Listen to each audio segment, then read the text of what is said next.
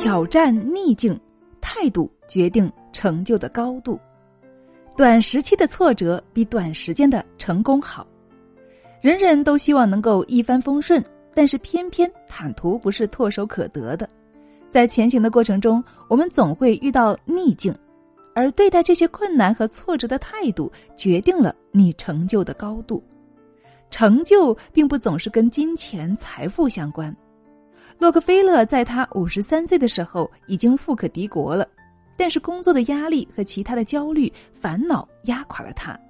本应是年富力强的年纪，他看起来却像是一个木乃伊，头发掉光了，睫毛脱落了，连眉毛也越来越少。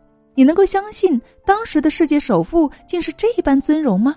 他的富有虽然让很多人羡慕。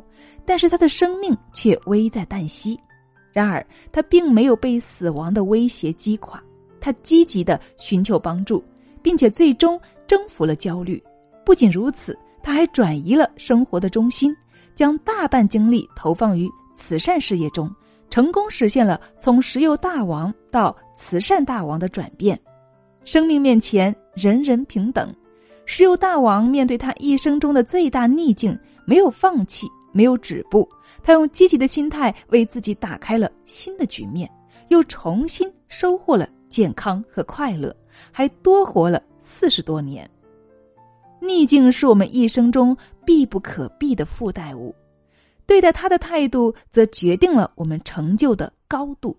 所以，既然我们开心要面对，不开心也要面对，那么为什么不用积极的心态去面对呢？亲爱的。你说呢？